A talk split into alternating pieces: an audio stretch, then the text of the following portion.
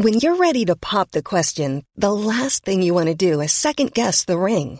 At Bluenile.com, you can design a one-of-a-kind ring with the ease and convenience of shopping online. Choose your diamond and setting. When you find the one, you'll get it delivered right to your door. Go to Bluenile.com and use promo code LISTEN to get $50 off your purchase of $500 or more. That's code LISTEN at Bluenile.com for $50 off your purchase. Bluenile.com code LISTEN.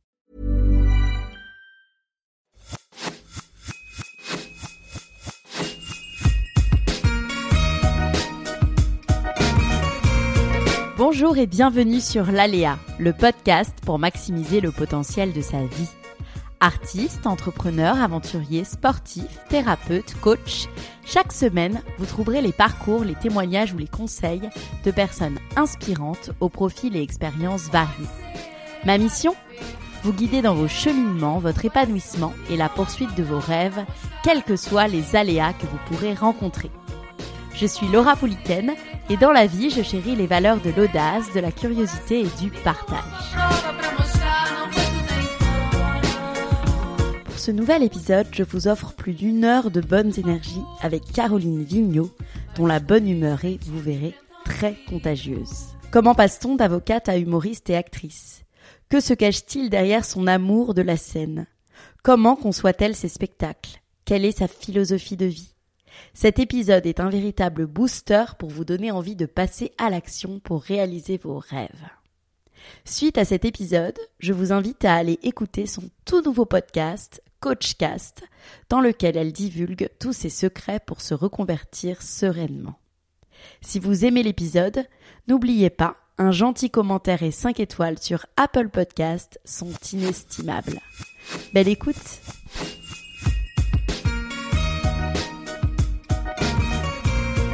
Bonjour Caroline. Bonjour. Je suis ravie d'être avec toi aujourd'hui à distance. Les aléas ont fait que j'ai dû garder ma fille aujourd'hui. C'est la vie. Je suis avec toi aujourd'hui parce que j'aimerais qu'on parle de ton parcours, de ta reconversion, de ton développement personnel, professionnel, de ton podcast, bien sûr, que tu as lancé il y a quelques semaines, euh, qui vraiment vise à aider euh, ceux qui auraient envie de se reconvertir. Et donc, du coup, il y a beaucoup de gens qui m'écoutent aujourd'hui qui doivent être dans la même situation puisque c'est un peu la cible aussi que je vise, la réalisation de ses rêves, aller au bout de sa passion. Donc voilà, si tu pouvais euh, te présenter euh, avec, pour changer un petit peu euh, de, de ta présentation d'habitude, avec trois adjectifs, quels seraient-ils? Oula, positive, courageuse et et euh, j'allais dire dépressive, mais non, c'est pas ça. pas dépressive, mais parfois, euh, alors, ce qui me définissent, non, je dirais euh, volontaire, ouais, volontaire. Alors c'est intéressant, pourquoi tu as hésité avec dépressive? Qu'est-ce qui se passe là-dessous? Non, parce que le problème quand t'es courageux ou volontaire, parce que c'est peut-être un peu la même chose, je sais pas, c'est que tu passes par des phases de- bah, qui d'ailleurs vont nécessiter du courage parce que tu as des phases où c'est difficile. Il y a des moments où ah, ça m'arrive, il y a des jours où j'arrive plus, quoi, j'ai pas d'idée, j'ai, je l'ai en phase, en- notamment en phase de créativité quand tu dois écrire. A des moments où je me suis assez découragée et il me faut un moment d'adaptation ou de, de lutte, c'est-à-dire en gros euh, à ce que font beaucoup de gens hein, dans ton lit en mode euh, j'ai pas pris de douche, j'ai même pas envie. Et puis d'un moment t'es allez maintenant ça suffit. Donc maintenant j'ai des tricks pour m'aider à maintenir euh, un certain niveau de, dynamisme, de courage, de volontariat et pour moins céder à la difficulté. Mais euh, mais j'ai voilà j'ai vraiment mis en place euh, tout un système comme des béquilles tout le long du trajet. quoi. Et ben justement, moi j'ai passé pour te dire la journée en pyjama hier, donc euh, c'était une mauvaise journée. Donc je, je connais ça. Je suis à mon compte aussi. Et quels sont tes tricks du coup Si tu pouvais nous dire? Alors, j'ai une collection de calepins. C'est, euh, j'ai un calepin pour tout. Il y a des gens qui ont des applications. Moi, j'ai des calepins. Alors, je, je suis un peu, je suis amoureuse d'une marque euh, de calepins. Et euh, je vais, je suis même les collections, tu vois, je vais les acheter. Il y a certains, je les trouve tellement beaux, mais et donc j'ai un calepin pour euh, euh, me dire qu'est-ce que je vais faire demain, tous les moments où je me couche le soir. Ok. J'essaie de me dire demain, tac, tac, tac, tac. Euh, Franchement, on va pas, se- on va se dire la vérité. euh, 99,9% du temps, je ne, je, ne, je ne peux pas faire ce qui est écrit sur le calepin parce que le soir où je me couche, je suis hyper motivée et le matin, je me lève déjà, j'ai une demi-heure de retard sur le planning et, et c'est l'effet domino. Ouais. Mais c'est pas grave. Du coup, le lendemain, je, je- j'ai barré tout ce que j'ai pu faire, je prends tout ce que j'ai pas fait, je le remets sur la liste du surlendemain avec les tâches en plus. Donc ça, c'est, tu vois, ça c'est une, Ouais. une méthode. J'ai un, un truc avec des recettes pour dire qu'est-ce que je vais manger. J'ai un truc euh, pour me dire fais du sport à telle heure, fais ceci. J'ai des calepins par idée, par projet. Donc euh, voilà, je me balade avec euh, deux kilos de calepin euh, tous les jours sur moi. Et donc à chaque fois que j'ai un souci, il est où le calepin? Ok. Voilà. Euh, quand je faisais des, quand j'ai fait des recherches sur toi pour préparer euh, cette interview, j'ai lu beaucoup que tu étais euh, généreuse, une comédienne généreuse et à la joie de vivre contagieuse. Et Ouais. c'est vrai quand quand je te vois là, qu'on commence l'interview, t'as tout de suite voilà une joie de vivre qui nous embarque avec toi. Comment tu fais au quotidien pour conserver cette joie de vivre? En fait, moi, je suis quelqu'un, c'est pour ça que je l'ai dit en premier, de très positif. Ça, je l'ai remarqué dans ma vie parce que je vois très souvent euh, le verre euh, à moitié plein. Et, d'ailleurs, j'ai du mal avec les gens qui le voient tout de suite à moitié vide. Ce qui veut pas dire que ça ne m'arrive pas, comme j'en, ai parlé. Mais d'une façon globale, c'est une gymnastique que je me suis imposée. Et c'est comme tout, en fait. Plus tu le travailles et plus ça devient naturel. Et en fait, ça vient de quoi? J'en ai déjà parlé, mais, euh, c'est un, moment clé de ma vie. J'étais très proche de mon grand-père et le jour où il va décéder, je vais avoir beaucoup de mal à m'en remettre. Et ce que je trouve complètement dingue après son décès, c'est que le reste de la planète continue à tourner comme si c'était rien passé. Alors que ma vie est dévastée. En plus, il était mourant. Moi, je suis une famille catholique, donc euh, j'étais à, à son chevet. Je lui ai tenu la main pendant une semaine. Je l'ai accompagné dans, dans la mort. Et donc, c'est une semaine qui a bouleversé ma vie parce qu'il y avait très peu d'échanges, mais mais du coup, j'a- j'avais du temps pour penser. J'ai pas arrêté en lui la main et j'avais des réflexions, euh, comme on en a rarement dans la vie. Une semaine à réfléchir, enfin, à part de partir en méditation. Dans les vies qu'on a, ça n'arrive pas. Et là, elle m'a été imposée par ce, cette arrivée soudaine de la mort de mon grand-père. J'étais avocate à l'époque. Et, et je suis là et je me dis, mais est-ce qu'il a été heureux? Est-ce- J'en sais rien, parce que chez les catholiques, on dit pas si on est amoureux, on dit pas si on est heureux, on dit pas si on a mal, on dit rien. Euh, est-ce que et puis du coup après, bah forcément, bah, est-ce que moi je, je suis heureuse? Est-ce que tu vois, je me suis dit tiens, qu'est-ce qu'on doit se dire comment on- quand on va mourir? Et là, je me suis dit bah on doit faire le bilan de sa vie, ça va être affreux. Imagine t'es sur ton lit de mort et tu dis ah je voulais faire ça, ça et ça et je l'ai pas fait. Et c'est ce truc qui me fait oh là là mon dieu, ça je voudrais Ouais. surtout pas que ça m'arrive. Et là, je me dis tiens, mais moi, euh, si je mourais demain. euh, est-ce que ma vie, elle est assez remplie de ça? Et là, je bah non, euh, j'étais avocate, ok, super, mais et quoi d'autre? Bah c'est tout. Je vais quand même pas avoir une vie au moment de mourir. Je vais me dire, j'ai été avocate. Est-ce que ça suffit à remplir ma seule et unique vie? Et là, j'ai cette espèce de dividence tu sais, qui me frappe au visage, qui dit, bah non, ça suffit pas. Et ok, ça te suffit pas, qu'est-ce qu'il y a un truc que, que tu voudrais faire? Et, et là, comme je suis dans cet, cet endroit, en plus c'est dans les Vosges, il y a pas de bruit, à part il y a une vieille horloge, tu sais, qui fait dong, comme ça, qui sonne les demi-heures, toutes les heures. Enfin, c'est une espèce de truc vraiment. euh, Et je me dis, il y a un truc que j'ai toujours rêvé de faire, c'est faire rire les gens. Et, et c'est ça qui va me donner- donner le courage après sa mort. Donc, le... moi, je suis dévastée, le monde continue de tourner. Je me rends compte que quand moi je vais mourir, bah, le monde va continuer de tourner. Et là, d'un seul coup, je me dis, mais en plus, moi, je vais mourir. Et là, je le dis à tous les gens qui nous écoutent, vous allez mourir, tous, sans exception. Il n'y en a pas un de nous qui va s'en sortir. Et une fois que tu sais ça, au lieu de d'avoir le premier réflexe humain qui dit ah arrête, me le dis pas, je veux pas Ouais, savoir. exactement. Non, non, non, Mmh. non, entends-le. Ça va, ça va diminuer la hauteur de tes problèmes euh, de moitié, de trois quarts. Les montagnes du quotidien de ah j'ai pas fait ci, j'ai pas fait ça. Quand tu vas être sur ton lit de mort, tu te même, pas que t'as oublié de déboucher l'évier, que ça fait une semaine que tu t'emmerdes parce que t'as pas la facture à payer ou ceci ou cela. Au moment de ta mort, tout ça, t'en auras plus rien à faire. Ce dont tu te souviendras, c'est les projets que t'as réalisés, les gens que t'as aimés ou que t'as pas aimés, ce que t'as pas fait. Mais les petits problèmes qui nous bouffent la vie du quotidien, en se souvenant qu'on va mourir, ça les remet à une bonne taille qu'on peut gérer en fait. Et puis surtout, ça donne envie d'être vivant. Et c'est là où je voulais en venir, c'est que mon envie d'être vivante, de, de partager euh, chaque instant au maximum avec les gens et essayer de trouver de la joie dans chaque instant. Tu vois, là, on enregistre ce truc, on devait se voir, on se voit pas. Si tu voyais, moi, je te vois, mais t'es complètement pixelisé, c'est-à-dire que je te croise dans Ah, la rue, je ne sais même pas quelle tête tu as. Mais je trouve ça marrant, la situation fait que...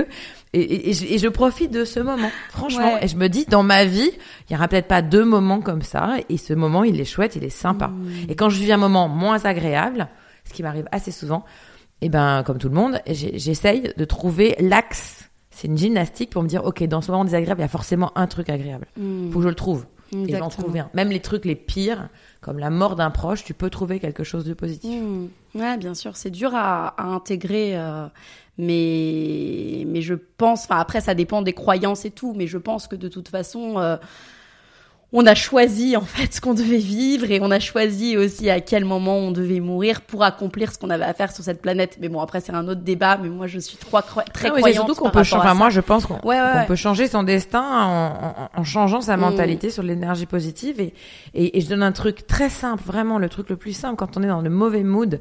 Et je dis ça, je dis pas que j'y arrive tout le temps, mais ça m'aide vraiment beaucoup. C'est la musique. Quand vous avez ce moment où vous avez envie de vous foutre en pilou pilou dans votre plumard, qu'il n'y a rien qui vous plaît, que ça va pas bien. Prenez un casque, mettez-le sur les oreilles, musique à fond, et faites-vous une playlist. La playlist, moi je l'ai appelée la playlist énergie. Vous l'appelez comme vous voulez. Et dessus, j'ai mis ces musiques que quand je les écoute, j'ai beau être au fond du trou, Mm. j'ai l'épaule qui bouge et j'ai le truc. Des trucs qui vous rappellent votre enfance, qui vous rappellent votre jeunesse, qui vous rappellent euh, des moments de joie ou qui sont des telles musiques tellement fortes et puissantes que de toute façon, bah, ça Mm. part et ça vous fait sourire. Voilà. Et ça, et ça marche assez bien. Ça peut permettre de changer de mood. Et petite fille, justement, si on, si on repart quelques années en arrière, est-ce que tu étais cette petite fille positive? Quel était bon, ton rapport en fait au monde, aux autres, à tes parents? Est-ce qu'il y avait cette place pour, euh, pour la joie de vivre et pour les rêves Pas du tout. J'étais assez. euh, je peux pas dire que j'étais, j'ai eu une enfance malheureuse. Ça serait vraiment affreux pour mes parents d'entendre ça. Euh, non, j'ai eu une enfance euh, pour plein de gens très heureuse. Mais moi, j'étais pas très heureuse au fond. Je m'en suis rendu compte après, mais parce que j'ai passé mon enfance à entendre une phrase qui m'a profondément agacée, blessée et meurtrie. C'est Chut, Caroline, tu fais trop de bruit. Arrête de faire ton intéressante. Voilà. Et, euh, et donc j'étais dans un milieu où euh, les petites filles doivent remplir un certain nombre de règles, être douces, être gentilles, ça. Et moi j'étais pas du tout comme ça. Moi j'étais ce qu'on appelait à l'époque un garçon manqué. Euh, je courais partout, je sautais, je parlais non-stop, j'arrêtais, j'étais un moulin à paroles, de questions, euh, et, et, et euh, ce qu'on appellerait peut-être aujourd'hui euh, hyperactif ou TDAH, j'en sais rien. À l'époque c'était euh, fatigante. Et du coup, euh, j'avais, j'ai vécu des traumas euh, à l'école. Je posais trop de questions. J'ai une prof de, de, de physique qui ne voulait plus me répondre. Elle faisait comme si j'existais plus. Donc, je, elle disait, il y a les questions. Je faisais, je levais la main comme ça. Elle, Oh. elle regardait, elle me voyait. Elle disait, ok, pas de questions, on continue. C'était affreux. Ah ouais. C'était ho- horrible. Je connais son nom. Hein, je le donnerai pas. Parce que... Hmm. Mais, mais elle, elle m'a marqué. Et parmi d'autres personnes comme ça. Et, et ça m'a pris du temps. Et il a fallu que je, je devienne avocate, que pour réaliser que d'abord c'était ma vie, que je pouvais en faire ce que je voulais et que je pouvais faire ce que je vais faire, c'est-à-dire démissionner d'une vie établie avec 14 ans, euh, euh, 7 ans d'études, 7 ans de droit dans un gros cabinet américain, je gagne bien ma vie, tout est en plus je, je parle beaucoup, je suis payée pour parler, c'est quand même un miracle. Euh, et, et puis de me dire oui mais j'ai le droit de faire autre chose si j'ai envie. Et puis avec l'analyse du temps, parce qu'on découvre euh, vers 30, 40 ans, qu'on comprend vraiment qui on est, on accepte qui on est. Et aujourd'hui, j'ai dû déconstruire ma vie pour reconstruire la nouvelle avec euh, ce que moi je veux être. Et ce que je trouve formidable, c'est que ça déplaît à plein de gens. Et je le vois parce que dès que tu es un peu public, euh, les gens se permettent de dire tout et ce qu'ils veulent sur tes réseaux. Et surtout ce qu'ils aiment pas et ce qui ne va pas et que t'as pas le droit de faire ci et tu dois pas faire ça comme ça pour tout et pour rien. J'ai fait un jeûne de 7 jours. J'ai juste breaké le jeûne en vidéo parce que j'avais envie d'expliquer. Je recevais plein de messages parce que je maigrissais quand même beaucoup. 7 jours sans manger, c'est beaucoup. Donc j'ai fait un- une vidéo, je dis voilà, j'ai fait un jeûne, je vous dis pas de le faire, c'est mon parcours, je le fais, mais je vous explique que mon expérience. J'ai reçu des messages et je reçois encore, ça fait deux ans, hein, je reçois encore. Donc quoi que je dise, de toute façon, ça plaira pas à certaines personnes, eh ben pour vous c'est pareil, les amis, on s'en fout en fait. Ouais. Faut savoir quand même que Martin Luther King, il y a des gens qui l'aimaient pas. Mm. Même Sœur Emmanuel, je suis sûre qu'il y a des gens qui l'aimaient pas. Donc Bah oui. vu ce Mm. niveau, ce level de gens formidables qui sont pas aimés par euh, l'intégralité de la planète, nous on n'y arrivera pas non plus. Bah oui. Donc l'idée, c'est de se dire, à mon sens, hein, eh ben laisse euh, les chiens aboyer, la caravane passe. Voilà. Ouais. Exactement. Et donc petite fille, j'ai souffert et aujourd'hui, je, aujourd'hui, j'ai acquis ma liberté. Euh, ça déplaît à certaines personnes qui trouvent que je dis euh, des grossièretés, euh, que je suis trop libre en fait. hein. Mais aujourd'hui, ça ne, ça m'atteint pratiquement plus. Oui, et puis c'est le fait qu'on t'ait aussi, entre guillemets, brimé petite. Et puis en plus, en effet, on culpabilise pas du tout tes parents. Et je pense, en effet, que les parents de l'époque étaient moins sensibilisés aussi à euh, l'écoute de l'enfant. Euh, aujourd'hui, moi, il y a une expression que je déteste, c'est, et d'ailleurs que mon mari dit, s'il m'écoute, je n'aime pas, euh, c'est sois sage. Aujourd'hui, c'est un truc, on demande à un enfant d'être sage, alors qu'un enfant doit tout sauf être sage en fait. Un enfant, il doit courir, se salir, parler. Euh, et en fait, mais mais je les blâme pas. Moi, mes parents aussi, c'était chute, c'était sois sage, mais mais en fait parce que il y avait beaucoup moins de voilà de de de, bah, de livres de discours sur aujourd'hui. Voilà l'importance de podcast exactement sur euh, sur l'écoute euh, de l'enfant et puis sur sa construction aussi. Et donc euh, et donc aujourd'hui bah oui bah tu, tu, sors aussi tout ce que tu as pu ne pas sortir parce que c'était ton tempérament et ton caractère. Donc euh, voir aussi l'éducation qu'ont reçu nos parents voilà mon, bah, évidemment mon père avait été élevé chez les jésuites. Mmh. le matin la prière à machin les punitions c'était à genoux sur des règles en fer. Ouais, ils prenaient des, des, coups et tout ça. Donc, mm. vous pouvez pas faire beaucoup mieux Exactement. que ce qu'ils ont fait. Exactement. Et puis, euh, comme me l'a très justement dit un jour ma mère, si j'ai ce courage, c'est-à-dire quand je dis le mot courage, c'est la volonté d'affronter la peur. C'est ça comme ça que je le mm. vois et de me dire allez, je me lance. C'est aussi parce que ma mère a raison. Je dis pas que c'est la seule méthode et je pense pas que ce soit une bonne méthode, mais le résultat est là. J'ai subi cette méthode et aujourd'hui c'est là. Euh, euh, j'ai affronté euh, mon père et son éducation hyper stricte pendant hmm. très longtemps. J'ai pris euh, pas mal de gifles, hein, même beaucoup trop. Mais du coup, ça m'a forgé ce caractère, euh, certains diront de merde. Et moi, j'essaie de côté positif et j'ai dit courageux. Mais qui fait que, ouais, rien, très peu de choses m'effraient dans la vie. Je me dis, tant pis, j'y vais. Et si, bah, si je me plante, tant pis, c'est pas grave, quoi. Mais j'y vais. Et j'ai pas peur d'y aller. Enfin, c'est pas que j'ai pas peur, j'ai peur. Bien sûr que j'ai peur mais j'arrive à dompter ma peur pour euh, y aller quand même. C'est pour ça que mmh. j'adore ce mot de courage. Et, euh, ou alors, de, euh, le mot que j'utilise beaucoup dans la langue française que j'aime énormément, c'est le mot audace. Mmh. Mmh. exactement. Et un... Courage et audace, je crois que c'est mes deux mots C'est un grand mot d'ailleurs du podcast. C'est vraiment. Est-ce que tu te souviens, toi, de, de, la construction de ta sensibilité artistique, en fait, ton premier souvenir qui est relatif, voilà, à l'art, à, à la comédie Alors moi, je suis une famille où il n'y avait pas beaucoup d'art. Franchement, je suis allée très peu au théâtre, euh, rarement au cinéma, euh, au musée, vraiment pas. Je, le regrette d'ailleurs, j'aurais aimé euh, avoir ce que, j'ai fait moi avec mes enfants. Mais bon, c'est comme ça. Et moi, je, je me suis construite avec l'art complètement par hasard. Et ma première émotion, je m'en souviens comme c'était hier, elle va bouleverser ma vie. C'est dans les Vosges, chez mon grand-père, le fameux. Et un jour, il va mettre une cassette vidéo euh, dans le magnétoscope. Euh, il s'agit de Croque-Monsieur, une pièce de théâtre avec Jacqueline Maillan. Alors, pour les moins de 40 ans hein, qui nous écoutent, Jacqueline Maillan, c'était la Florence Foresti de l'époque. À une époque où les femmes, euh, où il n'y avait, aucun one woman show, hein, il n'y avait que les hommes, et où les femmes étaient très peu comiques, parce que c'était réservé aux hommes. Et Jacqueline Maillan est une des premières comiques. Elle va être tellement célèbre qu'on va l'appeler La Maillan et elle fait du boulevard. Après, elle va faire du seul en scène, mais au départ, elle fait du boulevard et elle est ultra expansive. Si j'ai un conseil à vous donner, hein, prenez le, allez voir hein, une pièce de théâtre avec Jacqueline Maillan. Et pour ceux qui ont vu Papy fait de la résistance, c'est la cantatrice, celle qui joue la mamie. Euh, et, cette femme donc est sur scène et cette pièce est très drôle. Je ris, je vois toute ma famille se marrer et elle est là, fait tsapum, tsapum, comme ça, elle crie, elle tape des pieds.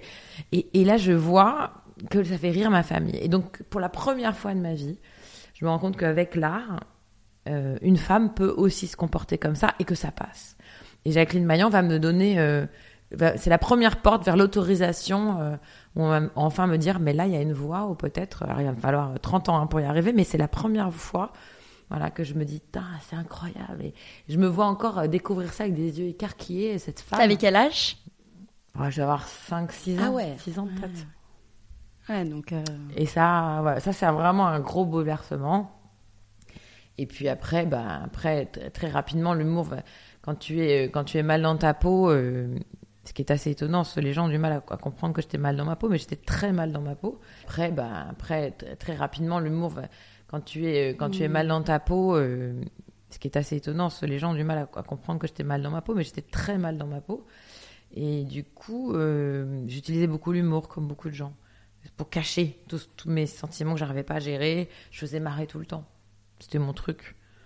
Et d'ailleurs, quand je vais arriver au cours Florence, le premier qui va vraiment se rendre compte, c'est le prof que, que j'ai et qui, à chaque fois que je, je fais un truc que je, connais, que je me sens mal à l'aise, je commence à partir dans les tours, et notamment avec. Euh, le premier jour, il me fait Fais-moi un texte, et je fais Orage au désespoir. Et là, je fais Oh vieillesse, le neige dont on vécu que pour cette. Et au d'un moment, il me coupe, il fait Tu sais de quoi ça parle? Et là, je continue, je fais Ouais, c'est l'histoire d'une meuf couchée avec son fils. Et là, il me fait, bon, on va, on va reprendre les bases. Il va me parler de sincérité, de sentiment. Et donc, à chaque fois que je suis sur, sur scène et que je joue, il me fait sincérité, sincérité pour aller chercher le truc. Et je, et je suis paniquée, j'ai l'impression d'être à poil, alors qu'avec l'humour, c'est pas vraiment moi. Enfin, il y a une espèce de carapace qui est hyper agréable et, beaucoup d'humoristes l'utilisent d'ailleurs, je crois. Hmm, on va en reparler. Mais avant, j'ai quand même envie de parler forcément de ton métier d'avocate, puisque tu l'as été euh, pendant euh, quelques années. Ouais, euh, 7-8 ans. 7-8 ans, d'accord. Alors, est-ce que c'était euh, un aboutissement, une vocation? Quel souvenir tu gardes de cette envie de devenir avocate et puis de, de tes études et de ce métier? Ça, c'est un truc magique parce que je peux dire que dans ma vie, j'ai déjà au moins, j'en ai, enfin, j'en ai réalisé plus que ça, mais professionnel, j'ai réalisé deux rêves. Parce que j'en, ai, je me suis placé plein. J'adore me placer des challenges. J'en ai fait un avec le kitesurf. Aujourd'hui, euh, j'arrive à, j'ai atteint le niveau que je voulais atteindre. Et euh, donc, mais professionnellement, j'ai réalisé deux rêves. Le premier, c'était d'être avocate. Et notamment, je me souviens très bien, en face du palais de justice à Paris, il y a une boutique qui s'appelle Bosque et qui vend les robes d'avocat. Donc en vitrine, il y a des robes d'avocat et des robes de magistrat. C'est une boutique spécialisée là-dessus. C'est des vêtements réglementés qu'on ne peut avoir que quand on a le diplôme. D'accord. Et tous les jours, je passais devant cette boutique et tous les jours, pendant mes études et tout, je passais régulièrement. Je disais, un jour, je rentrerai dans cette boutique pour acheter ma robe. Et une fois, deux fois, dix fois. Et, ça, voilà, et c'est un mantra. Et ça, c'est un truc que je fais régulièrement. Je le faisais déjà petite avec mon premier truc comme ça, c'est un pull René Derry que je voulais m'offrir qui coûtait 500 francs. Mmh. À l'époque, c'était donc j'ai pris, j'ai fait des cours de maths, du babysitting, j'ai économisé, je passais tous les jours à l'arrêt, avant d'aller à l'arrêt de bus devant ce truc. Et un jour, ce pull sera à moi. Et quand j'ai eu mes 500 francs, je suis rentrée dans la boutique, je l'ai acheté. Ce pull, je l'ai gardé. Hein. Ah. À l'époque, je dois avoir 12 ans, je l'ai gardé. Il est immonde, il est dégueulasse. À l'époque, je trouvais magnifique, mais je l'ai gardé. C'est mon premier trophée. et donc la robe d'avocat, c'était vraiment un truc que je voulais. Et, et je me souviens encore du premier jour où je l'ai mise, le poids, la, la fierté que j'avais devant la glace d'avoir eu le diplôme, de porter la robe. Et après, je, je, je, marchais dans les couloirs du palais de justice, comme font tous les jeunes avocats, avec la robe, avec cette espèce de fierté. Euh, et des gens que vous croisez qui font Excusez-moi, maître. Ah, ah c'est moi. Oui, bonjour. Qu'est-ce que je peux vous aider avec l'angoisse ah, Je viens juste d'être avocat, j'y connais rien. Me posez pas de questions. Ouais, donc c'était vraiment un accomplissement, quoi. C'était, ah c'était, euh, t'étais. Euh... Ah non, mais je voulais. D'accord. Et c'était pour toi, vraiment pour toi, Caroline, ou pour euh, faire plaisir inconsciemment à papa, maman, euh, la famille? Alors clairement pas pour faire plaisir à mes parents parce que j'avais pas d'avocat dans la famille, donc il n'y a pas de mm. truc là. Mais malgré tout, quand je dis ma sœur euh, est devenue médecin, moi avocat, tu vois, ça te donne l'idée, c'était que faire des études n'était pas une question. On était éduqués pour faire des études, si bien que je me suis jamais dit, tiens, est-ce que tu as envie d'être comédienne? Ça ne faisait même pas partie du champ des possibles mm. dans mon cerveau. Ah qui avait été placé dans cette méthode-là. Ce que tu dois faire plus tard, c'est des études pour faire un métier, un vrai métier. Donc, donc, donc, c'est moi qui ai choisi très clairement d'être avocat. Je pense que si j'ai choisi avocat, c'est pas pour rien, c'est parce que malgré tout il y a euh, un, lien à la parole. Parce que moi j'étais avocate plaidante, ouais. un lien à la parole. J'ai toujours aimé la langue française. Je, je, suis amoureuse de cette langue parce qu'il y a tellement de mots qui permettent de, de définir ce qu'on veut dire, et puis des associations de mots magiques c'est pour ça que j'adore lire le Virginie Despentes. Vous prenez une table, vous voulez dire qu'elle est abîmée. Bon, bah, une table abîmée, voilà, une table abîmée. Mais si par exemple on met une table fatiguée, ça, ça on ressent la même chose, mais en plus on sent le poids. Juste avec un mot sur une table, tu la mets blanche, verte, abîmée ou fatiguée par exemple, et bah ça dit autre chose. Même si ça veut dire un peu la même chose, c'est des nuances qui sont propres à la langue française parce qu'on a tellement de vocabulaire, tellement de choix, on peut jouer avec les mots. Mmh. Et donc j'ai choisi ça, je pense, parce que j'ai toujours été attirée par la parole, l'oralité. J'ai fait des concours d'éloquence, j'adorais ça. Et donc c'est pour ça que mon métier d'aujourd'hui, il est quand même pas très loin non plus, même si c'est pas la même finalité. J'ai choisi ce métier-là, j'ai jamais voulu être médecin, quoi, jamais. Mmh. Et quels souvenirs tu gardes de ces années? Merveilleux. Ah non, mais souvent on me dit euh, si tu avais pu te construire avant comme tu es, je dis ah non, parce que ce que je suis aujourd'hui, euh, c'est aussi grâce à cette formation-là. J'ai adoré ces années d'avocature. J'ai rencontré quand même énormément de gens qui sont aujourd'hui euh, toujours mes amis, mes, mes, très bons amis. je suis toujours attirée par ce milieu. Je trouve que la justice est quelque chose de formidable. Les avocats également. La défense, enfin défendre des gens, c'est c'est une, véritable passion. C'était une vocation, euh, peut-être pas aussi forte que je l'imaginais, puisque j'ai pu l'abandonner et que des avocats qui ont la véritable vocation, peut-être eux ne pourraient jamais, j'en sais rien. Et que moi, je l'ai abandonné, alors non sans mal. C'est-à-dire que j'ai démissionné, ça, ça n'a pas été très dur, j'ai démissionné. Enfin, ce qui a été difficile, c'est le courage de, de, de sauter, euh, de prendre, d'affronter la peur du vide, de ce que je vais devenir, alors que j'ai fait ça, puis de faire un truc, un acte complètement fou que la société vous dit que vous n'avez pas le droit de faire. Mais ce qui a été le plus difficile pour moi après, c'était de faire ce qu'on appelle une procédure d'omission. C'est-à-dire vous écrivez à l'ordre des avocats et vous dites je demande à être omise, donc à ne plus avoir le titre d'avocat. Et ça, ça, entre le moment où j'ai démissionné et le moment où j'ai eu le, courage de faire cette lettre. Il m'a fallu presque six mois. Et si je l'ai fait, c'est à cause ou grâce à mon expert comptable qui m'a dit si tu le fais après le 1er janvier, tu vas payer un an de plus de cotisation. Et comme je hmm. gagnais plus d'argent, j'ai fait bon, bah, ok, d'accord, je la fais tout de suite, la lettre. Et, euh, et, pour parler aussi de ce métier, toi, tu es très féministe, hein, tu t'en caches pas, tu as, quelques sketchs sur le sur le sujet. Et justement, je me demandais si ça, euh, ça avait un lien finalement à ce métier. Est-ce que tu as pu être confrontée à des affaires euh, de, de violences faites aux femmes? Est-ce qu'il y a vraiment un, enfin, est-ce que c'est ce métier qui aurait pu te, te rendre plus sensible à la cause des femmes? Je l'étais déjà de toute façon, mais évidemment, j'ai été commise d'office plusieurs fois quand es enfin quand tu as, j'ai gagné un concours d'éloquence, s'appelle la conférence du barreau de Paris, et quand tu l'as pendant un an, tu es commis d'office en matière criminelle. Il faut savoir que les crimes, euh, c'est à Paris, c'est 80% de viols. 10% de meurtre, 10% de braquage en gros. Ouais. Donc on fait énormément d'affaires de viol et quand on est commis d'office, on défend des violeurs.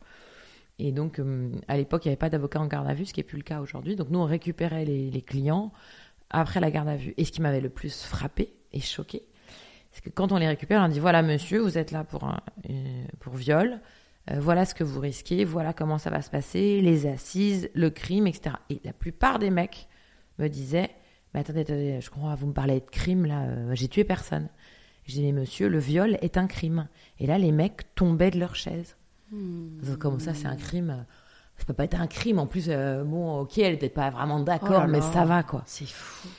Et je me suis dit, il y, a un problème d'éducation dans ce pays, c'est mais qui est de l'éducation pure. C'est-à-dire que ce type-là euh, ne se rendait même pas compte des conséquences de son acte sur cette femme. C'est-à-dire que lui, il a vu son père frapper sa mère, euh, il a vu des copains violer en groupe, la fille a jamais rien dit. Bon, voilà, c'est pas grave. Le lendemain, on la revoit, elle marche dans la rue, on l'a pas tuée il y avait il y avait ce truc cette omerta euh, euh, et qu'on a brisé avec MeToo et avec l'évolution du droit humain hein, de se rendre compte que la femme et l'homme en fait bah, la femme n'est pas la serpillière de l'homme et que c'est deux êtres humains et que si on était à égalité bah, le monde irait beaucoup mieux et du coup, bah, il y a un vrai problème d'éducation qui est en train de changer parce que les lois ont changé. Ça, ça a été fait euh, grâce à nos grands-mères. Enfin, c'est quand même ma grand-mère qui a obtenu le droit de voter. Faut pas oublier ça. C'est pas. Bien sûr.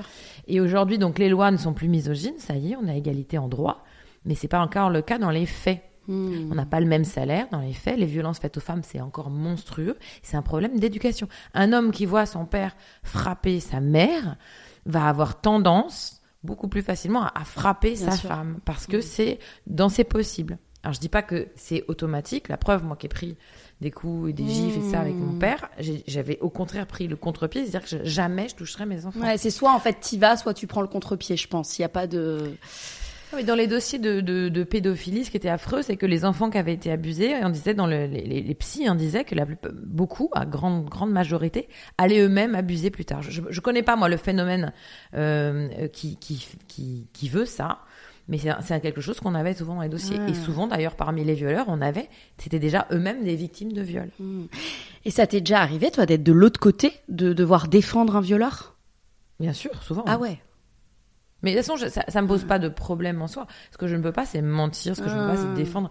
J'ai fait un film qui s'appelle euh, Flashback, euh, qui est sur Amazon Prime Vidéo, je sais pas si tu l'as vu, où, où, je pars d'une affaire qui est une affaire réelle, d'une avocate qui va défendre un violeur et qui va réussir à le faire euh, acquitter parce qu'elle va dire, en fait, la victime portait un string. Et donc ce string prouve qu'elle était consentante parce que si elle a, pour le retrouver, si elle a, elle a mis un string, c'est qu'elle voulait coucher avec. Hmm. Et ça, c'est une affaire qui a lieu en Irlande et qui va donc faire euh, et euh, le, le mec en question va va s'en sortir comme ça. Et c'est ça qui va déclencher des grosses manifestations féministes en Irlande.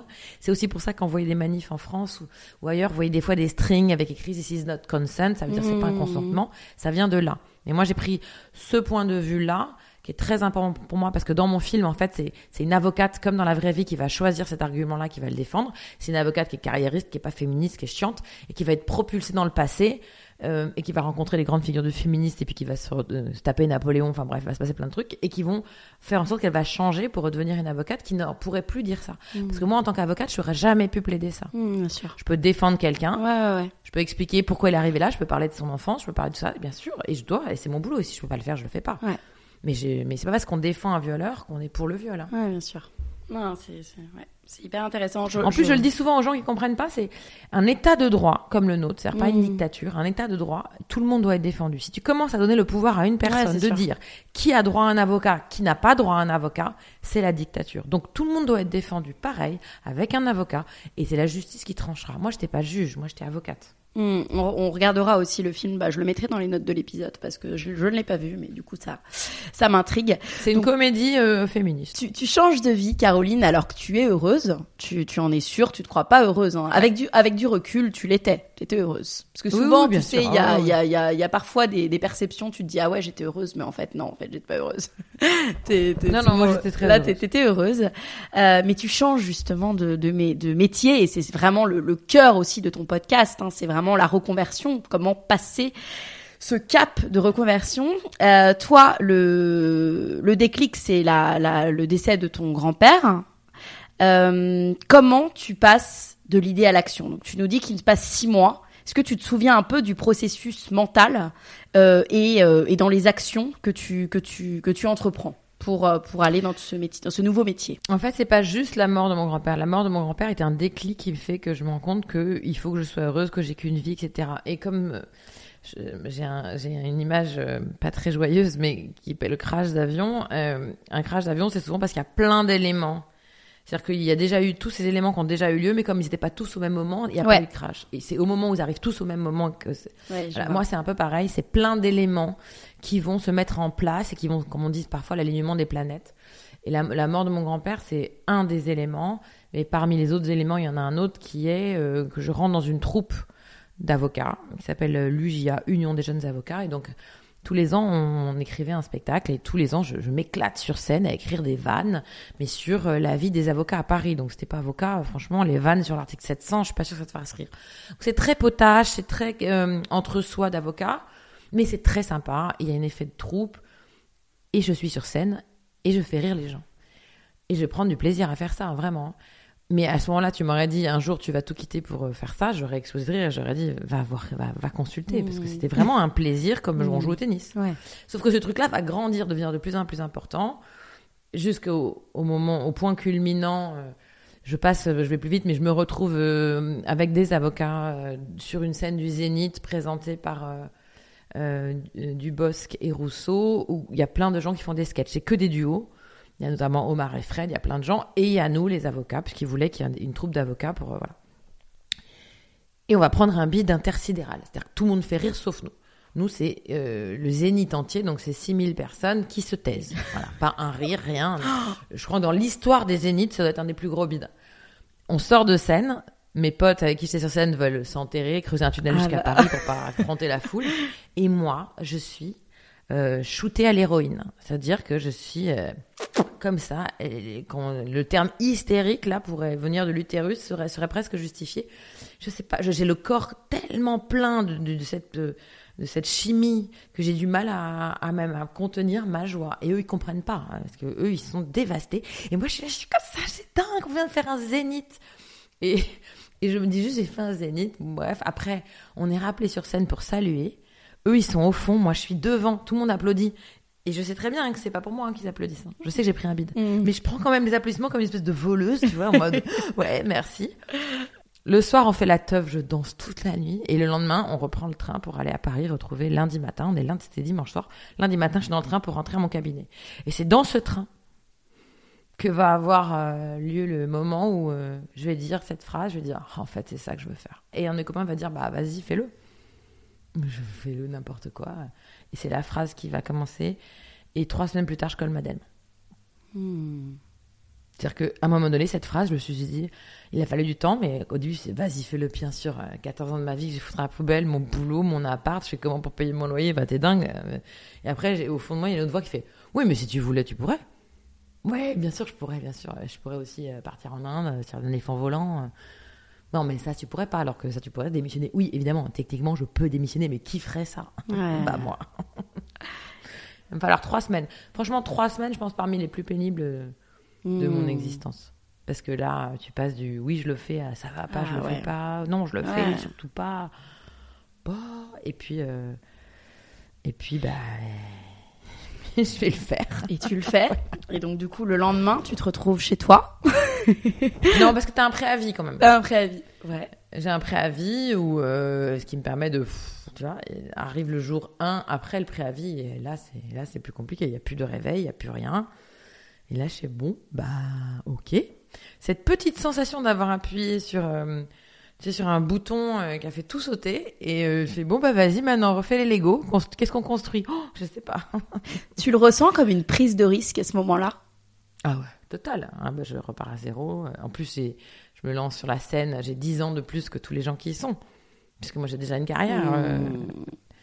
donc, euh, et, et comme une bonne petite étudiante bien formatée comme je l'étais, je me dis, OK, il faut que je m'inscrive au cours Florent. Ouais. Et c'est comme ça que je débarque au cours Florent. Et que je m'inscris avec des gens qui sortent du bac. Comment tu, le même âge que la prof. comment tu choisis ces cours Florent? Moi, j'ai fait du théâtre pendant pendant 15 ans et j'ai envie de reprendre. Enfin, c'est vraiment une passion aussi, donc ça me parle particulièrement. Comment tu choisis le, le cours Florent euh, parmi tous les cours qui existent, le cours Simon, euh, le- pour ceux qui nous écouteraient, hein, qui pourraient devenir, euh, qui voudraient vouloir devenir comédien? Je choisis les cours Florent parce que je crois que c'est le seul dont je connais le nom. Et surtout qu'il faisait des stages. Et donc, ça va commen- l'histoire va commencer par un stage. En fait. Je vais me prendre un stage d'été d'une semaine où on est, où ils nous rangent par âge. Donc là, je suis dans le groupe des vieux. Et, euh, et c'est très sympa, vraiment. euh. Et c'est le fameux prof qui va me dire sincérité avec qui je, je Ouais. vais commencer à enlever ma gêne.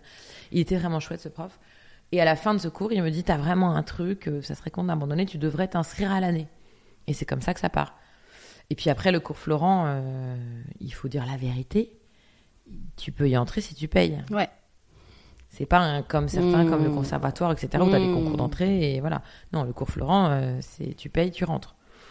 Et euh, moi, j'avais euh, du temps et j'avais de l'argent, donc. euh, Parce que l'avantage quand t'es avocate, euh, comme j'étais dans un gros cabinet américain, c'est que tu bosses euh, H24, week-end compris.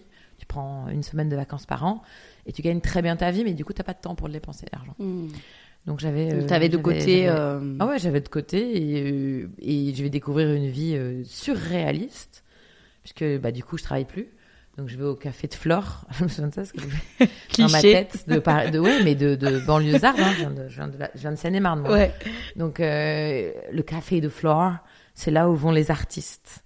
Donc je vais au café de Flore, euh, je commande un café, j'hallucine du prix d'ailleurs, je m'en souviens encore, mais je commande un café, euh, j'ai pris, j'ai acheté un Mac parce que les artistes sont plus sur euh, PC, sont sur Mac. non mais c'est vrai, hein, c'est des clichés, mais j'étais pleine de clichés. Bah ouais. Et je me dis l'inspiration va venir Bah ici. Simone de Beauvoir parle-moi, ça va bien se passer. Bon, bien sûr, l'inspiration va jamais venir au café de Flore, mais je vais quand même avoir ce truc qui est de regarder la vie. Il est 14 heures, la rue est pleine de monde, le café est plein de gens, et je me dis mais qu'est-ce qui branle tous ces gens? Parce que moi, jusqu'à jusqu'à ce que je démissionne, j'ai jamais temps, ouais, dans jamais été là dans la rue à 14 heures. J'étais au bureau, Bien au sûr. palais. enfin, Et là, je vois des gens sur les terrasses qui prennent des cafés. et Tout, je me dis, oh, c'est chambé. Qu'est-ce qui j'ai presque envie d'aller le voir. Mais excusez-moi. Du coup, euh, vu qu'il est 15 heures et qu'on est mardi, c'est quoi votre vie? Voilà. Et, et tu écris, du coup, tu, tu commences à écrire tes premiers spectacles? Ouais, bah là, je me lance. Ouais. J'ai compris que je vais écrire, j'écris. Tu sais, toi, que tu veux écrire pour te produire à ce moment-là, enfin, pour euh, faire tes propres spectacles, ou que tu veux être comédienne, tu as un plan euh, dans ta tête? Ah, je veux être humoriste. euh, Ouais. Je veux écrire mes sketchs. Et, et je pense qu'à ce moment-là, dans ma tête, c'est il faut que tu trouves un producteur. Ok. quelqu'un qui sait comment ça marche. Et évidemment, un producteur, ça se trouve pas. euh, donc, euh, je vais me dire, bon, bah, c'est pas grave, je vais, je vais me produire toute seule. Donc, je vais euh, me renseigner. Déjà, je trouve un petit théâtre qui me dit ben pour ouais je, je loue des créneaux donc là aussi tu payes et mais pour ça il faut avoir une structure ah d'accord c'est quoi comme structure? Bah une société avec la licence de producteur de spectacle ah d'accord Google comment obtient-on une licence de producteur de spectacle? Je me rends compte qu'il faut une structure donc euh, bah je prends la moins lourde je fais une loi 1901 je mets les économies dedans et j'obtiens la licence de producteur c'est une demande en fait hein. C'est rien de très compliqué. Et puis, une fois que j'ai ma, licence, bah, je loue le théâtre. C'est un 40 places. Euh, je crois que c'était 100 euros par soir de minimum garantie. C'est-à-dire que les, avec la billetterie, les 100 premiers euros sont pour euh, la personne qui a le théâtre. Et si tu as 50 euros, tu dois payer 50. Et si tu as zéro, bah, tu payes 100. Parce qu'on était plus proche de, de zéro que de 100, hein, on va pas se mentir. j'ai même des soirs où il y avait zéro spectateur ouais, dans la salle. Ouais, donc là, tu, tu payes. Ouais, j'ai interviewé Jérémy Crédville, je sais pas si tu connais sur le podcast, et c'est ce qu'il me disait. Parfois, euh, voilà quoi, il, y avait personne, et personne ne riait, mais c'est pas grave. Il repartait le lendemain. Euh, donc ah c'est intéressant en fait. Toi, tu poses un jalon en fait, tu bookes ta salle. Et donc du mmh. coup, tu sais que, enfin, du coup, tu dois y aller, quoi, même si t'as pas forcément euh, des textes. Ça commence aboutis. une fois par semaine, et puis mmh. trois fois par semaine, et puis après, je veux, les mecs des blancs manteaux me voient, me proposent un créneau au blanc manteau. C'est la première fois que là, je vais avoir des vrais billets avec des vraies places. Donc là, il n'y a plus de chapeau, c'est les gens qui payent, enfin souvent qui payent pas. Mmh. Je vais perdre énormément d'argent au blanc manteau parce que c'est trop cher par rapport à ce que je rapporte. Et puis après, Avignon, Festival d'Avignon, où là, euh, c'est comme un, c'est là où je vais vendre mes pre premières fois mon spectacle en province, donc je vais sortir de Paris et commencer à rentrer un petit peu d'argent dans la boîte. Euh, et puis, euh, et puis le deuxième spectacle euh, avec là l'explosion euh, qui s'appelait Quitte la robe. Euh, quand j'arrive au Palais des Glaces, euh, et là, on va rester un an au Palais des Glaces, on va faire 300 000 spectateurs, et voilà. C'est quoi ton processus créatif, ton processus d'écriture? Oh bah Là, le processus créatif, c'était un jour je ferai l'Olympia, tu vois, c'est mon, la maison Bosque, c'était l'Olympia, je passais régulièrement devant l'Olympia, je disais un jour je jouerai là. Et, euh, et, et personne me croyait. Je disais toujours, je, je serai à l'Olympia, et, personne... j'ai mis 6 ans pour arriver à l'Olympia. Voilà, j'ai commencé en 2010, j'ai joué sur l'Olympia en 2016. Je compte pas la première partie que j'avais fait avec les Baudins, ce qui était quand même déjà un vrai truc, mais qui avait fait que mettre une bûche dans le feu de l'envie d'y être pour moi. Mais j'avais adoré faire cette première partie, parce que j'ai marché sur la scène de l'Olympia. Et donc après, le processus créatif, je dis toujours aux gens qui me demandent comment faire pour écrire. Moi, je, je pense sincèrement euh, que j'ai appris cette méthode dans les concours d'éloquence. C'est euh, un papier, un crayon ou un ordinateur pour ceux qui écrivent sur l'ordi, et rien d'autre. Et tu restes devant ta feuille, et t'écris, et au bout d'un moment, il y a des trucs qui vont sortir. Mais ça peut être long, hein. Mais moi, je, propose, je dis toujours, il faut rester 5 heures. Tu te mmh. bloques 5 heures dans ton... et tu verras au bout de 5 heures, tu auras des trucs. C'est mmh. sûr. Quoi, je sais pas, des trucs bien, des trucs moins bien. Mais après, moi, j'ai l'esprit d'escalier, donc je sais pas, j'écris, bah, j'ai rien à dire. Pourquoi j'ai rien à dire Parce que je m'ennuie, parce que je sais pas, parce que, ah ouais, pourquoi tu t'ennuies, pourquoi tu sais pas? Et boum, boum, boum, boum, boum, boum, boum, effet boule de neige. Et à un moment donné, tu, tu, tu trouves un film, un truc drôle, et puis tu tires ce fil. Et puis après, euh, la première version du spectacle avec euh, la dernière que tu joues, elle a vraiment plus grand chose à voir. Il y a des sketchs entiers qui ont disparu des sketchs entiers qui sont réapparus. Tu as des, des gens autour, des mentors qui te, qui t'épaulent, qui te relisent, qui t'écoutent, qui, qui sont là pour te, non. t'aider? Non, non, moi je suis une des rares euh, humoristes, je pense, qui écrit, euh, qui, qui, écrit entièrement toute seule. Ce qui n'est pas forcément une bonne idée. Et d'ailleurs, je suis pas sûre que je continuerai parce que pour le coup, il y a des moments euh, pénible et pas joyeux dans l'écriture. Alors qu'à deux, euh, en général, tu trouves des vannes en te marrant. Et ça, c'est un truc qui me manque un peu. Mais c'est aussi la facilité d'écrire ce que je veux quand je veux, euh, où je veux. J'ai déjà vu aussi euh, les problèmes d'avocat, ça, mais tu sais, les, les, les, engueulades entre co-auteurs, ça, moi, j'ai pas de problème. je suis metteuse en scène. Pro maintenant, je suis même productrice de mon spectacle. Donc vraiment, je, je suis une espèce de petite marmotte ou un castor, tu vois, qui construit sa maison tout seul. on se souvient. Mélangé à une loutre. Ouais. Qui... on se souvient souvent des, premières fois à tous les niveaux. Toi, comment tu te sens pendant ta toute première scène, avant, pendant, après? Comment ça se passe? J'ai envie de mourir. J'ai tellement envie de mourir. La première fois avant de monter sur scène, c'était un track euh, qui est euh, surréaliste. Les premiers rires, ça va, mais je me rends bien compte que entre chaque rire, il y a une bonne, un bon quart d'heure, donc ça, c'est pas possible. Il va falloir que je mette plus de vannes, et puis voilà. Mais c'est, mais c'est ce que je veux. Je, malgré tout, je sors de là. Euh, alors, j'ai pas pris un shoot d'héroïne comme j'ai pris euh, la première fois. bah D'abord, en fait, ces shoots euh, que tu prends, euh, qui sont liés au, au, au stress, c'est ton corps qui produit, comme la peur, comme tout ça. En fait, ton corps produit lui-même. Alors, je dis shoot d'héroïne pour, pour l'image, Ouais, bien sûr. c'est l'adrénaline, c'est, je connais pas bien la chimie du corps humain, mais qui fait que quand tu sors de scène pendant une heure, tu peux pas dormir parce que ton corps, il doit gérer tout ça, il doit évacuer tout ça. Et puis après, avec euh, maintenant, ça fait quand même quelques années que je suis sur scène. euh, il faut des éléments extraordinaires pour que je me retrouve dans cet état-là. J'ai toujours du stress, mais j'arrive un peu beaucoup mieux à le gérer. Mais dès que je vais arriver avec un nouveau spectacle dans, un an, je pense, euh, je sais que je vais repartir avec le- le stress du, du- du début du nouveau spectacle, c'est sûr. Ça, ça... Et d'ailleurs, c'est une bonne nouvelle. Sarah Bernard, hein, qui avait rencontré une jeune fille qui lui disait euh, Vous avez le trac Euh, Elle dit euh, Pas du tout, j'ai pas le trac. Et Sarah Bernard de lui répondre Ne vous inquiétez pas, ça vient avec le talent. Euh, donc, euh, donc j'avais trouvé cette phrase géniale. Et voilà, mais c'est une bonne nouvelle d'avoir le trac. Ouais, qui monte pas sur scène sans avoir le trac Ça n'existe pas. Mm, Bien sûr, il faut que ce soit du bon track, quoi. Il y a un moment où, voilà, si ça te dépasse. euh, en tant enfin, et c'est drôle, je trouve, parce qu'en tant qu'avocate, c'est pour parler un petit peu de la gestion, en fait, des émotions. Je trouve qu'en tant qu'avocate, tu dois vraiment être dans le self-control, en fait, de tes, de tes émotions. Tu touches à la vie des gens et des drames. Et au contraire, sur scène, c'est vraiment un, un endroit, un espace où t'es vraiment quand même, tu dois révéler tes émotions, tu dois les amplifier.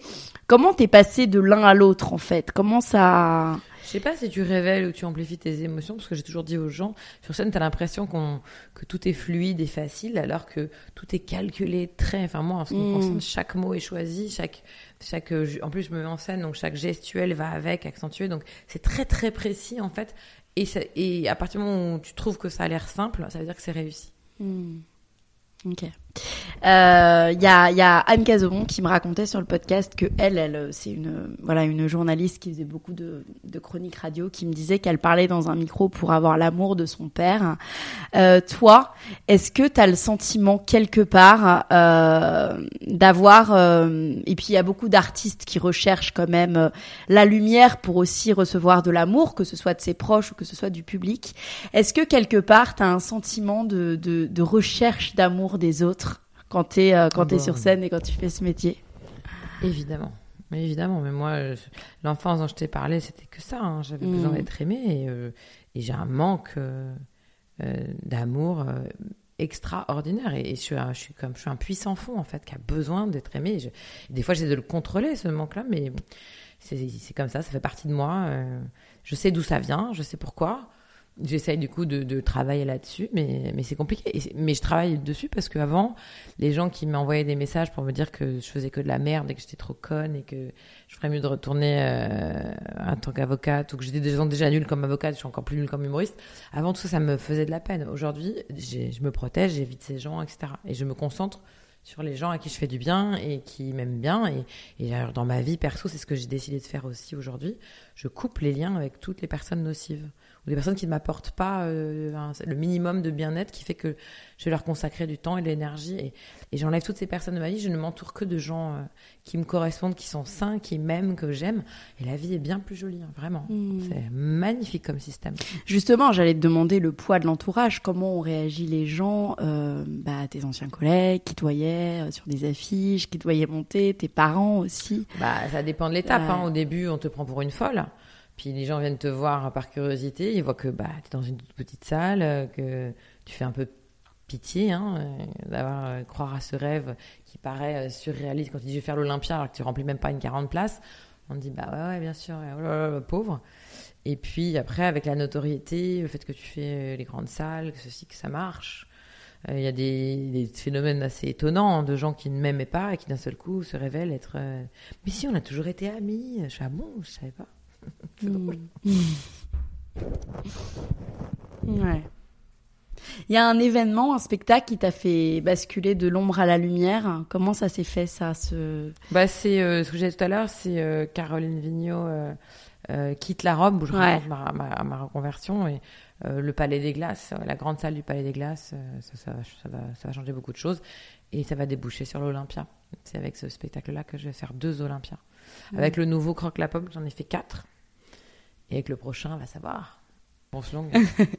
Comment tu, tu gagnes ta vie aujourd'hui, Caroline? Bah, mon mode de rémunération est comme. euh, franchement, là où je gagne le mieux ma vie, c'est les droits d'auteur. hein. C'est Mm. euh, une partie de la recette. Comme c'est moi qui écris, il y a une société de gestion euh, qui s'appelle la SACD euh, qui perçoit un pourcentage de la recette qu'elle reverse aux auteurs. Et comme c'est moi les auteurs, ben, je touche une partie de la recette. Je sais pas quel pourcentage, je me souviens plus à Paris. euh, j'ai envie de dire, euh, c'est puis c'est entre 9 et 12% je crois. Ouais. Et les et les ça, c'est, mais c'est pour tous les, que soient, enfin, tous les auteurs qui sont inscrits dans ces sociétés de gestion gagnent leur vie comme ça, en fait. Parce que Mm. quand tu, tu peux écrire une pièce et ne pas la jouer. Hmm. Et après, j'ai aussi un, un cachet de comédien D'accord. qui vient s'ajouter à ça, Et parce que je joue aussi sur scène. Et aussi un cachet de metteuse en scène, puisque je me mets en scène. Ok. Et le cinéma, comment ça s'est présenté à toi? Bah, le cinéma, c'est très peu présenté à moi. hein. J'ai- toujours rêvé d'en faire et j'ai pu, euh, j'ai fait des petits rôles comme ça dans des films. Euh, le premier vrai rôle que j'ai eu, c'est dans À fond, un film euh, de Nicolas Benamou avec José Garcia et André Dussolier notamment, où je jouais la femme de José Garcia d'une famille qui était dans une voiture bloquée, dont l'accélérateur est bloqué à 160 km/h. Et ça, c'était une très belle expérience, c'était très sympa. Et puis après, j'ai du coup, je me suis dit, bah, j'ai envie d'écrire mes propres films. Donc j'ai écrit un premier scénario, personne n'a voulu. J'en ai écrit un deuxième, personne n'a voulu. J'en ai écrit un troisième, personne n'a voulu, sauf Amazon. Euh, qui, euh, parce qu'on m'a- dit, non, non, c'est beaucoup trop intelligent pour une comédie, ça n'intéresse personne de savoir qui est Olympe de Gouges. Et Amazon, ils ont dit, mais c'est exactement ce qu'on cherche, une comédie avec du fond. C'est-à-dire que tu te marres et t'apprends des trucs. Et donc, euh, c'est comme ça que j'ai pu réaliser mon premier film, où je, je suis autrice, actrice, réalisatrice. hein. donc, euh, si vous aimez pas, euh, c'est pour moi. 99 acteurs, 10, pers- 10 époques différentes, euh, 3000 figurants. Ah, c'était, une expérience folle et merveilleuse. Et, euh, et aujourd'hui, j'ai très envie de réaliser un nouveau film. Hmm. Voilà. C'est quoi la, la recette du succès de, de Caroline Vigneault? Qu'est-ce qui a fait la diff avec, euh, avec, les- avec ceux qui, qui en Alors déjà, c'est, euh, j'utilise expression, c'est define succès. Définis-moi le succès parce que le succès pour un n'est pas le même que le succès pour l'autre. Moi ça. déjà, mon premier succès, c'était ce que je m'étais fixé, c'était l'Olympia. Une fois que tu es arrivé en Olympia, ok, c'est quoi ton prochain succès? C'est de réaliser un film. Ça y est, je l'ai fait. Quel est mon prochain succès? Et, et je- moi, je marche par étapes. C'est-à-dire que j'ai pas euh, un succès dans ma vie et qui- un, un succès qui va évoluer et qui, une fois que je l'ai atteint, ok, ça c'est fait. Maintenant, allez, prochaine montagne. Et j'adore ça. hein. Mais euh, je pense que la clé, à mon sens, c'est de ne jamais abandonner. Même quand tu te dis, j'y arriverai jamais.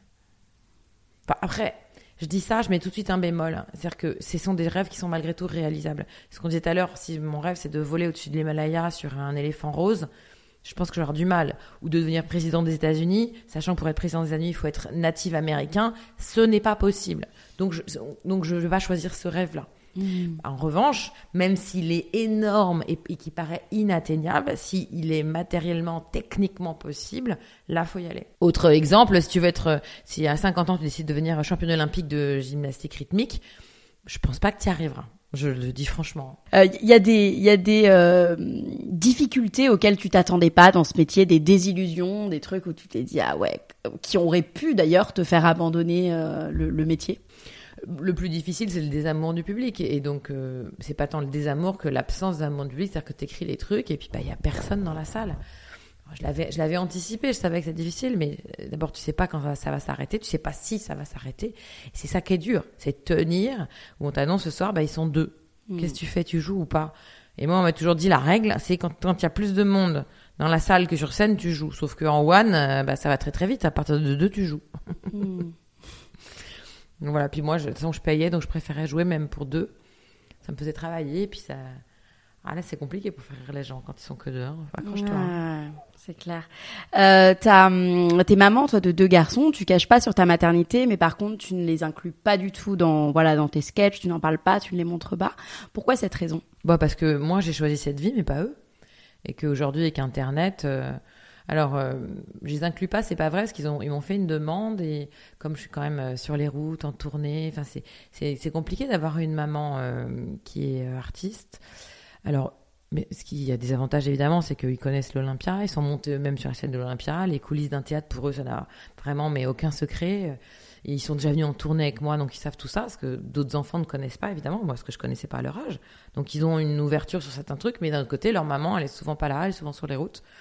Et donc là, on a fait des vidéos, euh, notamment sur TikTok et euh, que je mets aussi sur Instagram, et je les ai inclus dedans, ce qui nous permet d'avoir des moments à nous, alors c'est des trucs qui sont scriptés, hein, donc on écrit où ils interviennent, ils lisent leur rôle, ils ont choisi leur prénom et tout ça.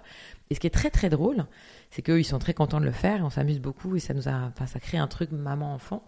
Mais il y a plein de gens qui pensent que c'est du premier degré, alors que c'est monté, hein. que c'est des vannes, que je suis humoriste, que c'est écrit.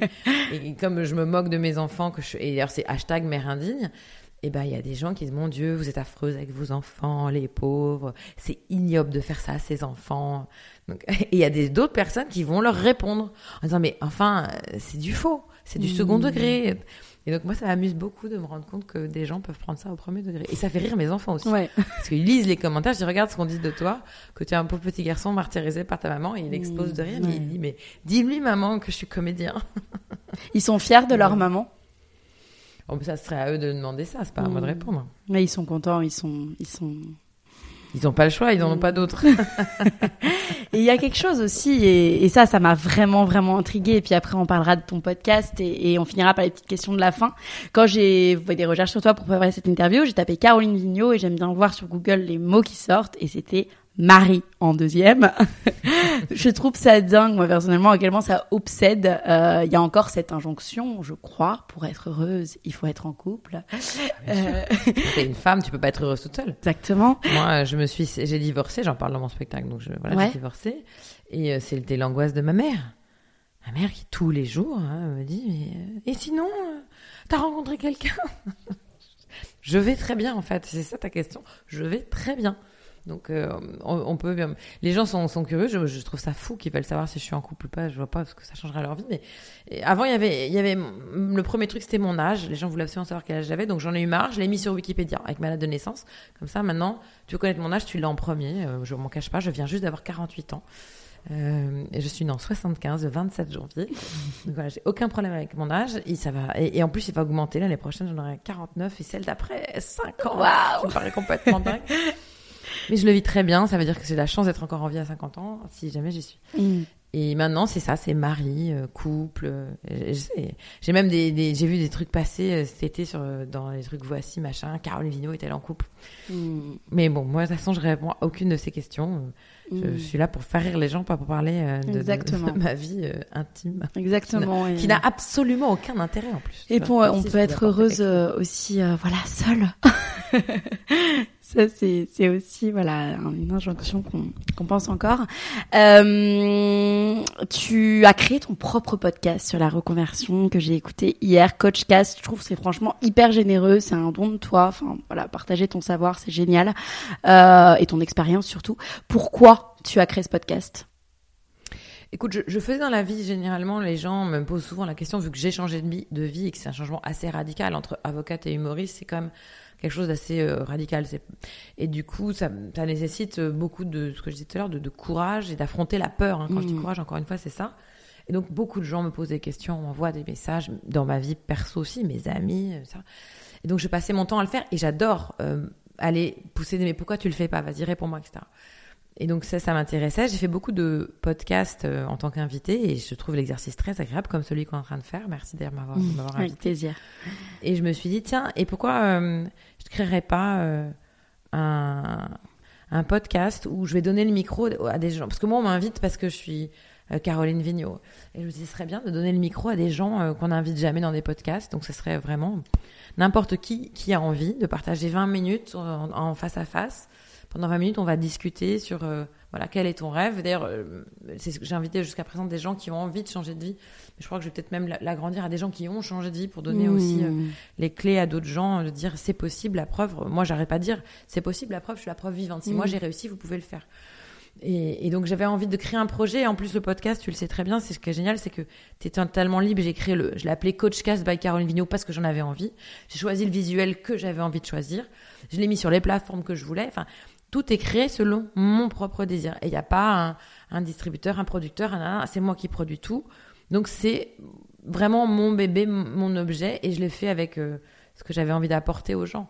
Et si je peux aider, et c'est déjà le cas, puisque la dernière fois, le dernier podcast que j'ai enregistré, la personne qui était là euh, m'a dit, bah moi c'est en écoutant le, le, podcast de la semaine dernière que j'ai décidé de faire ça, ça et ça. Et ça m'a touché parce que je me dis bah tiens, si j'ai touché une personne déjà, voilà, le contrat il est rempli. Si j'ai pu aider une personne, moi, moi je disais tout à l'heure, j'ai une passion pour sœur Emmanuel et je suis loin, loin, loin d'être sœur Emmanuel. J'ai, la preuve, façon pour faire du one, je pense qu'il faut une grosse part d'égoïsme et d'égocentrisme. Mais pour autant, je peux peut-être, c'est comme l'empreinte carbone. C'est si je peux aussi euh, apporter un peu ma pierre à l'édifice pour que on vive dans un monde meilleur, ah, même si c'est une toute petite pierre, c'est l'histoire du colibri, quoi. La, forêt qui flambe, tous les animaux qui regardent comme ça, le colibri qui va au lac, qui met une goutte d'eau sur la forêt, et les autres disent, qu'est-ce que tu fais, ça sert à rien. Et dit, oui, ça sert à rien, mais au moins j'aurais fait ma part. Ouais. Parce que je fais, ça sert peut-être pas grand chose par rapport à, au, monde, à la planète qui va pas super bien, mais c'est déjà ça. Voilà. Hmm.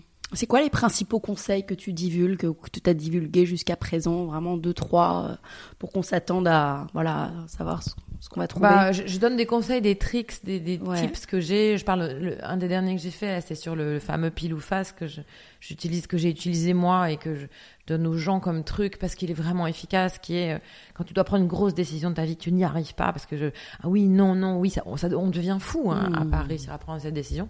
Il faut la jouer à pile ou face. C'est très simple. Tu prends une décision, pile, je change de vie, face, je change pas de vie, pile, je change de vie, face.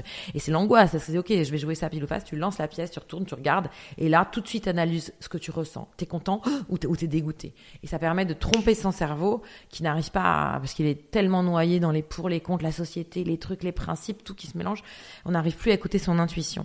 Et là, avec pile ou face, d'un seul coup, ton cerveau, en une seconde, il te dit t'es content, t'es pas content. Et donc, tu vas te permettre de pouvoir te reconnecter à ton intuition hyper intéressant. Et, des trucs comme ça, j'en ai plein parce que j'ai changé de vie maintenant il y a presque 15 ans, un truc comme ça. Donc j'ai vraiment un recul là-dessus euh, sur les erreurs que j'ai faites, ce que j'ai fait, ce que j'aurais pas dû faire, ce que j'ai bien fait de faire et puis ce que j'ai pu comprendre avec le recul. Donc je me suis dit bah si ça peut aider des gens et je suis même on est en train d'écrire un, bouquin là-dessus, ce que m'a demandé Flammarion, tu vois, pour pouvoir aider les et, et, j'ai trouvé ça génial parce que quand j'ai voulu changer de vie, je suis allée à la, à la bibliothèque, à la librairie pardon, et j'ai acheté des bouquins de changement de vie, il y en a plein. Mais je voulais un truc concret, moi. Et j'ai pas trouvé. Il y a beaucoup de, choses sur le développement personnel, etc. Et moi, j'avais, mmh. ok, ouvre ta fenêtre, euh, regarde le positif et tout très bien, mais moi, je fais quoi? Mmh. Donc, j'ai décidé d'écrire un bouquin avec des trucs assez concrets. Euh, encore une fois, pareil, pour aider les gens, parce que c'est très important. Je l'ai dit, j'étais avocate, j'étais heureuse, et c'est vrai. Mais j'étais pas centrée. Mmh. Aujourd'hui, je suis heureuse, épanouie et centrée. Et ça change la vie. C'est-à-dire que ma vie au quotidien est un, est un kiff. Je vais travailler en kiffant. Hmm. Et, c'est vraiment le truc qu'on le dit, c'est Confucius, un des premiers, ça remonte, hein, qui le dit trouve un métier que tu aimes et tu n'iras plus jamais travailler. Hmm. Donc si votre passion c'est la boulangerie, bah apprenez à faire je sais pas de la boulangerie et puis voyez comment vous pouvez le faire pour, pour vous dire, bah, en fait, c'est ça que je veux faire, et j'y vais. Centré, c'est ce qu'on appelle l'alignement dans le podcast, et c'est magique parce que c'était ma dernière question avant les petites questions euh, que je pose en vrac. Donc c'était euh, c'était super, je, je, rejoins totalement ton, ton, ton point de vue. On va finir par des petites questions, euh, Caroline. L'idée, c'est d'y répondre rapidement, sans trop réfléchir. Ta plus grande peur? Mourir. Tes citations préférées? Non, alors c'est même pas vrai. En plus, c'est pas mourir. C'est pas mourir. ce serait pas, mourir, c'est de c'est la mort euh, de, mes enfants. Je crois que c'est ce qui me le terrorise. Rien qu'à l'idée, j'ai une, admiration sans borne aux gens qui arrivent à, hmm. à, revivre après ça. Je, je même, hmm. même, même d'en parler là, tu vois, je fais tout ce que je dis. Ah non, hmm. ça jamais. Ça. Tes citations préférées? Euh, On a deux vies. La deuxième commence quand on se rend compte qu'on en a qu'une, parce que c'est la mort de mon grand-père qui m'a fait réaliser ça. Confucius encore. Ou alors euh, Nelson Mandela aussi. Il n'y a pas d'échec soit je réussis, soit j'apprends. Ou alors aussi une autre de Paulo Coelho, euh, faut continuer à essayer, de, tu vois, euh, quand il y a un trousseau de clés, faut toujours essayer de continuer parce que c'est souvent la dernière, la dernière clé qui ouvre la porte. J'adore cette. Euh, j'en ai 25, donc vas-y continue sinon. Tes livres préférés? Euh, Virginie Despentes. vraiment, je, je, me, je, me, délègue de tous ces bouquins les uns après les autres. Elle a des associations de mots, une façon d'écrire. J'adore, vraiment. Je suis je suis d'accord. Ta routine pour être en bonne forme physique et mentale euh, le, rire, le rire, le rire. Mais alors, jusqu'à présent, j'avais pas de routine. Et depuis le 1er février, je le tiens à préciser, nous enregistrons le 3 février. C'est juste... Mais j'ai une routine depuis le 1er février. Voilà. D'accord. Ça fait deux jours. Qui est quoi Jusqu'à présent, j'ai tenu. euh, qui est de faire, alors euh, c'est la technique des petits pas, hein, une des techniques dont j'avais parlé dans, dans un de mes podcasts également, qui est de me mettre au sport tous les jours et j'ai commencé par 4 minutes. Donc première semaine, 4 minutes de sport par jour. Donc J'ai fait mes 4 C'est minutes bien. de sport ce matin. C'est déjà un, un- bon je suis début. hyper fière. Bah ouais, bravo. Euh, un échec que tu aurais vécu et une leçon que tu en retiens. Euh, bah, le, le, le zénith où je me plante, vraiment, qui est un échec total. Mais j'en retiens un truc très positif qui est dans cet échec-là, je vais décider de changer de vie, donc de trouver un truc incroyable. Ça va pas. Alors que d'autres qui l'ont vécu avec moi l'ont très mal vécu. Moi, je vais en tirer le meilleur pour devenir ce que je suis aujourd'hui. Euh, Est-ce que tu crois à la chance? Alors, je crois pas. euh, Alors, je crois pas à la chance, c'est pas vrai. Je pense que tout le monde a à peu près le même degré de chance ou de malchance. Même si je pense qu'en étant en énergie positive, tu attires du positif. Donc, si tu veux attirer la chance, fais du bien autour de toi, sois joyeuse. Et, et c'est pas de la magie, c'est pas des trucs. Tu croises quelqu'un dans la rue qui est fermé, qui machin, qui est comme ça et qui souffre. Tu n'as pas envie d'aller vers ça. Tu vois une fille solaire ou un garçon solaire qui marche, qui sourit, qui fait Hey, bonjour, comment allez-vous? Bah, tu dis, oh putain, cette personne est incroyable, bonjour, bah ça va et tout, tu nous. Voilà. Et ça, c'est, vrai, et je, je- je le dis. Donc, attrape ta chance, provoque ta chance, essaye au maximum de ta vie d'être en énergie positive, de dégager l'énergie positive pour recevoir de l'énergie positive. Ça marche, je vous jure, les amis, ça marche. Les questions que l'on te pose le plus, ou la question que l'on te pose le plus. Oh, bah, euh, la question, c'est euh, comment on fait pour passer euh, d'avocate à humoriste? Ok, on y a répondu. Bah, on démissionne. Et ma dernière question, qui est la question euh, rituelle du podcast, que t'évoque maximiser le potentiel de sa vie? Euh, ça m'évoque. Déjà, le mot le plus important de cette phrase, c'est la vie. Sa vie, on en a qu'une, c'est sa vie, c'est pas ses vies.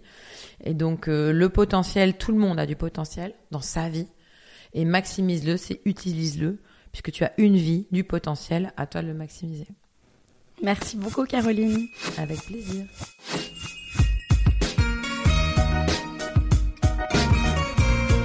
Cet épisode est maintenant terminé. En espérant qu'il vous ait plu, je vous donne rendez-vous maintenant sur le compte Instagram lalea.podcast pour découvrir les coulisses de l'interview.